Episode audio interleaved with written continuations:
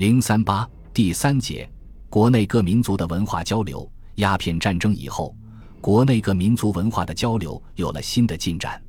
帝国主义列强侵略我国边疆领土造成的危机形势，使加强边疆少数民族地区和内地之间的文化联系成为极为迫切的问题。晚清时期，我国各民族间的文化交流具有团结各族人民抗御帝国主义入侵、巩固边防的性质。十九世纪后期，帝国主义列强加紧侵略我国西藏地区，严重的威胁着我国边疆领土。而藏族地区与内地的联系还存在不少薄弱环节。仅就文化而言，不仅存在着语言文字的隔膜，而且文化教育发展也不平衡。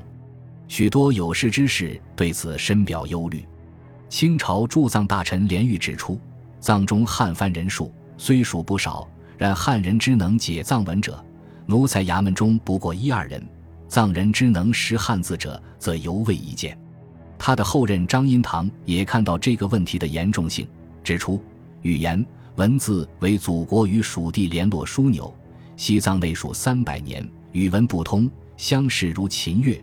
办事志行隔膜，鉴于此情，清政府决定在川边藏区兴办文教。四川总督兼驻藏大臣赵尔丰说：“川藏地区所难行者，文字不知，语言未习。如欲去此汉格，非先从语言文字入手，不易为功。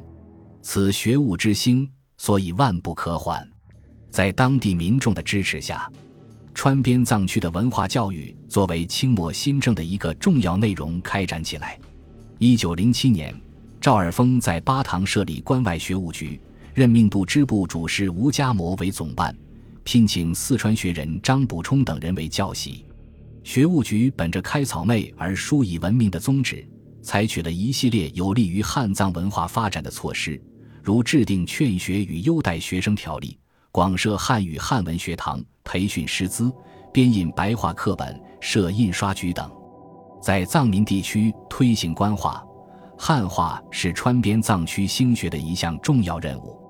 为此，他们编写了一些通俗易懂的白话文课本，如《励志歌》写道：“阴阳强弱无筋骨，女皇练十天可补。不见魏木兰，从军替阿父。”不见秦良玉为国堪强虏，莫言今国无英雄，多少男儿不如女。这类篇章思想内容积极向上，既使藏族地区人民了解了祖国的历史传统，又推动了官话汉化的普及，促进了川边藏区文化教育的发展。在清末的几年间，该地区创办学堂一百八十余所，学生多达四千余名。除开办普通学校外，还在巴安、康定分设师范学校，雅江县创设残桑学校，邓柯县设游牧改良所等，使川边少数民族地区的文化教育有了一定的发展，为藏族人民学习、吸收内地文化奠定了基础。赵尔丰曾考察巴塘地区办学情况，该地男女学生等先学汉语，继学汉文，辅经三年，初等小学堂男女学生。竟能作数百言文字，于皆演示白话，解释字义。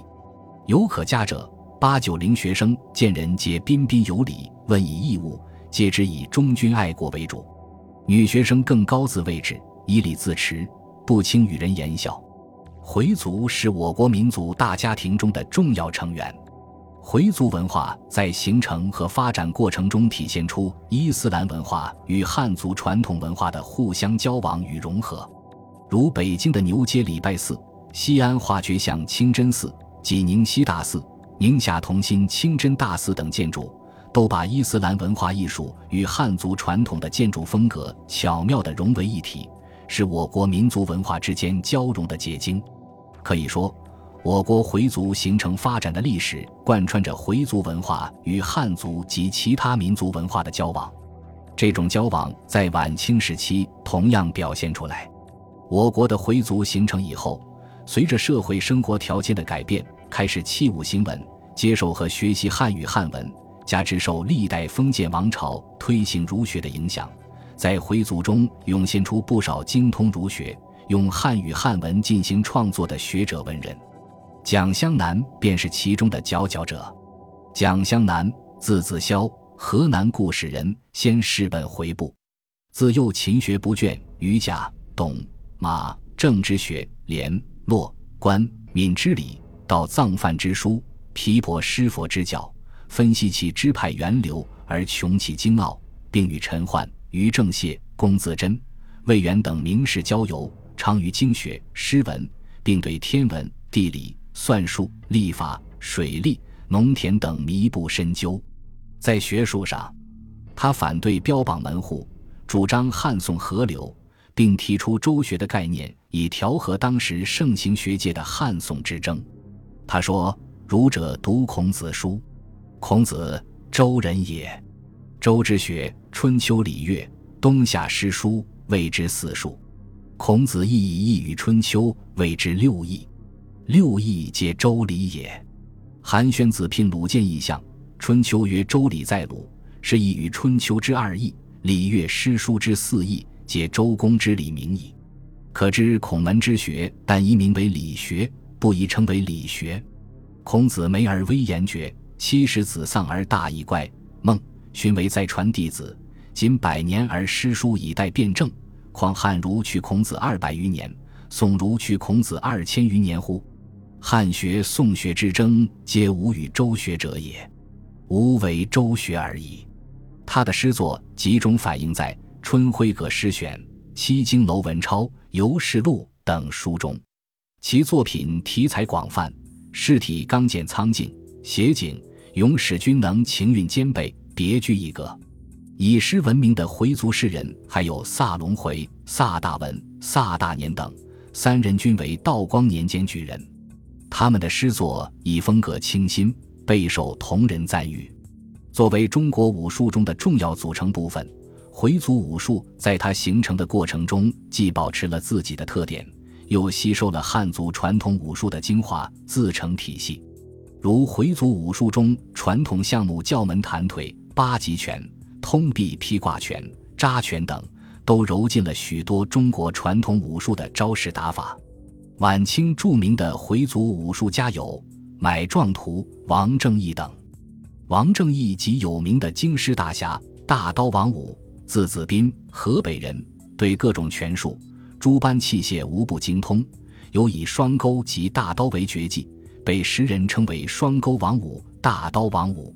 他一生行侠仗义，与维新志士谭嗣同交易笃厚，后在义和团运动中抵抗八国联军，英勇就义。蒙古族文化也是中华文化宝库中的一颗璀璨的明珠。清代时期，由于文化教育的发展，各种文字的优秀作品纷纷译成蒙古文，如《三国演义》《水浒传》《红楼梦》《金谷奇观》《封神演义》《史公案》《玉匣记》等。有的从汉文直接译为蒙文，有的由满文转译为蒙文，在蒙古族人中流传。哈斯堡的新译《红楼梦》回批。颇具代表性。哈斯堡是清代蒙古人，生平不详。据记载，他曾于一八一九年秋到过承德府，其生活的年代大约在嘉庆、道光、咸丰三朝，主要著述活动是在道光年间。他的新译《红楼梦》回批为结一本，共四十回，包括译者撰写的序言、读法、回批、总录和插图。除了译文本身。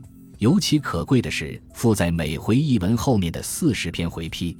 这些精短的回批，从思想艺术等多方面的表明了译者对《红楼梦》的见解，又兼及许多重要的文学理论、绘画理论的问题。